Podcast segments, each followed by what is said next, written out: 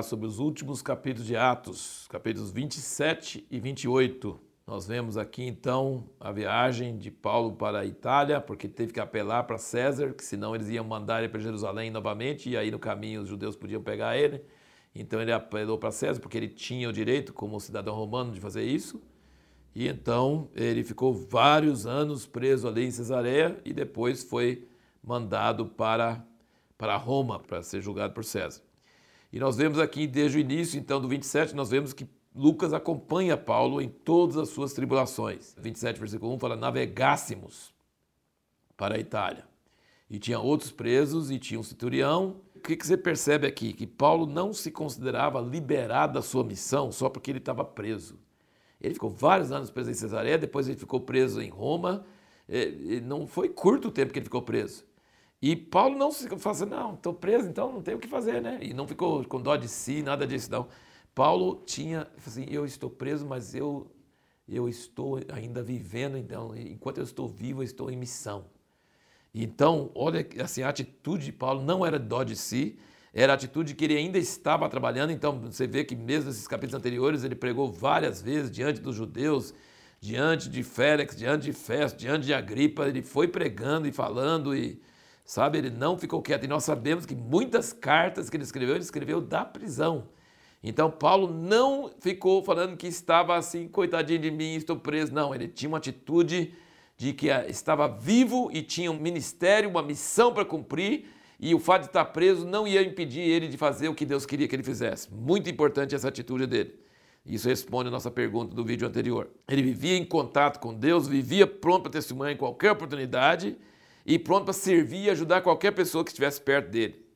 E agora olha aqui, onde Paulo estava, ele assumiu o comando, preso. Olha bem que coisa.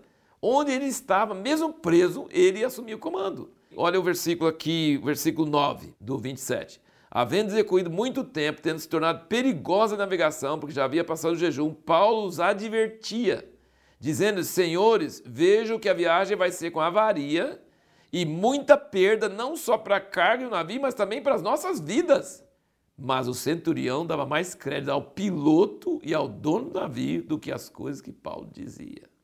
Então, não deu crédito a Paulo e deu crédito aos caras que sabiam, entre aspas, sabiam, sabia nada. Versículo 20: Não aparecendo por muitos dias nem sol nem estrelas, e sendo nós ainda batidos por grande tempestade, fugiu-nos afinal toda a esperança de sermos salvos. Se você já viu filme de navio, a vela, e, e no meio de uma tempestade, dias e dias e dias e dias, aquela coisa frágil no meio da tempestade, jogado de um lugar para o outro, é terrível, é terrível. E ele diz aqui, ó, Lucas estava junto, fugiu-nos afinal toda a esperança de sermos salvos.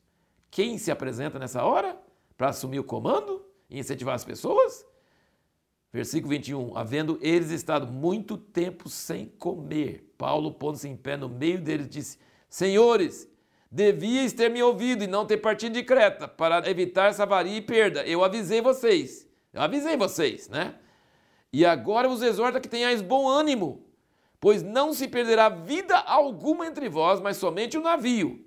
Porque esta noite me apareceu um anjo do Deus de quem eu sou e a quem sirvo dizendo: Não temas, Paulo, importa que compareça perante César, e eis que Deus te deu todos os que navegam contigo.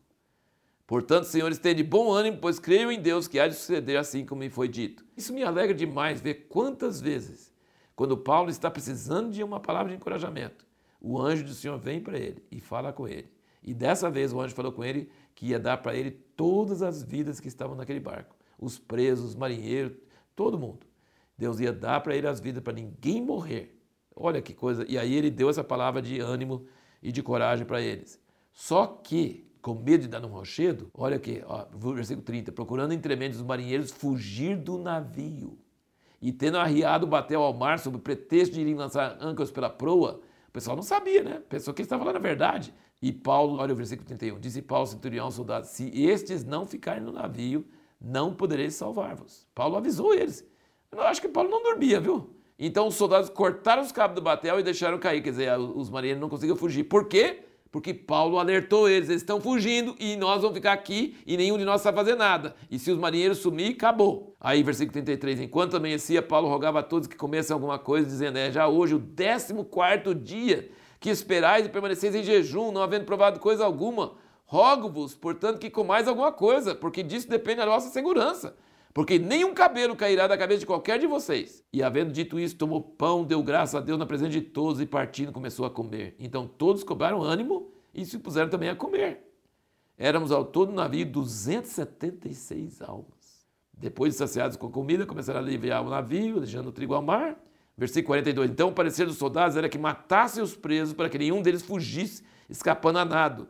Mas o centurião, querendo salvar Paulo, os outros presos não estavam nem aí, mas querendo salvar Paulo, estorvou-lhes esse intento e mandou que os que pudessem nadar fossem os primeiros a lançar-se ao mar e alcançar a terra. E aí todo mundo conseguiu, uns pegando em tábua, outras coisas, chegaram na ilha de Malta. Quando chega lá, o que acontece? Paulo está lá pegando lenha para pôr no fogo, porque estava chovendo e estava fazendo frio. Paulo era a pessoa que nunca parava e nunca deixava de ser proativo. Aí ele pegou os gravetos, juntou a lenha e tal, e aí uma cobra, uma víbora daquelas mais venenosas apareceu no braço dele no meio da lenha que tinha pegado. Aí o pessoal olhou assim: o cara mal escapa de morrer no mar e agora uma cobra pega ele? Esse cara deve ser um homicida. Aí a cobra caiu, ele fez assim: ó, a, a cobra caiu no fogo e ele, eles esperando que ele ia inchar, que ia morrer, que ia cair, nada. Aí disse assim: não é homicida, não, é um Deus. ou ele era um homicida ou ele era um Deus. E aí tinha muita gente doente na ilha e Paulo curou as pessoas e o pessoal da ilha ficou muito agradecido e ajudou eles. E aí eles navegaram de novo e quando, olha aqui também uma coisa que mostra assim a humanidade de Paulo aqui, versículo 15 do 28, fala, Ora, os irmãos de lá, havendo recebido notícias nossas, vieram ao nosso encontro até a praça de Ape, as três vendas. E Paulo, quando os viu, deu graças a Deus e cobrou ânimo. Meu irmão, por favor, presta bem atenção. Deus é fiel. Ele deixa a gente sofrer, ele deixa a gente passar por. Ele deixa a gente ser açoitado às vezes, ele deixa a gente ficar na cadeia, ele deixa a gente ser preso, mas ele nunca nos abandona. E quando a gente está lá embaixo, começando a chegar no fundo do poço, ele vem com seu anjo, nos fortalece, nos anima, nos dá palavras. Lembra de Jesus depois da tentação? O anjo veio e ministrou a ele. Lembra de, de Daniel que estava totalmente assim arrasado pela glória de Deus e Deus mandou um anjo e muitas vezes na vida de Paulo nós vemos Deus aparecendo, encorajando ele, animando ele. E aqui foi os irmãos de, da igreja em Roma que enviaram uma, um comitê de boas-vindas e, e, diz aqui Paulo quando os viu deu graças a Deus e cobrou ânimo. É, isso me alegra muito, mostra como a gente precisa de ânimo algumas horas e Deus nos dá esse ânimo. Isso é muito maravilhoso. E aí ele chama os judeus ele é um preso, mas ele chama os judeus, prega para eles, alguns rejeitam, alguns aceitam, e ele ficou lá preso dois anos inteiros, pregando a palavra, escrevendo suas cartas. É coisa maravilhosa. Paulo não ficou de férias na cadeia, não ficou de dó de si, não ficou é, em depressão. Não, Paulo ficou servindo a Deus, testificando.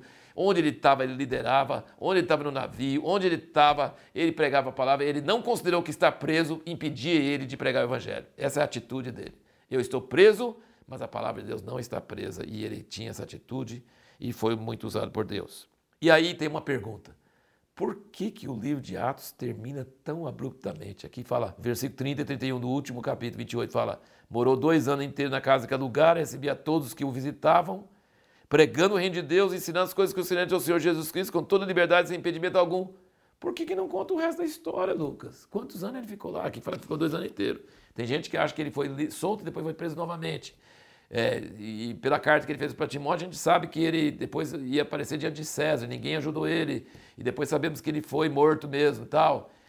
É, mas nada disso. Atos termina abruptamente. Sabe por quê? Porque o livro de Atos dos Apóstolos não terminou. Termina quando Jesus voltar.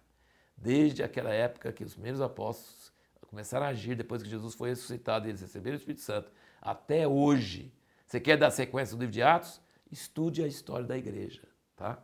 Estude a história da igreja. Nós ainda estamos na terra, ainda estamos no livro de Atos, Atos dos Apóstolos e, na verdade, Atos do Espírito Santo por meio de homens.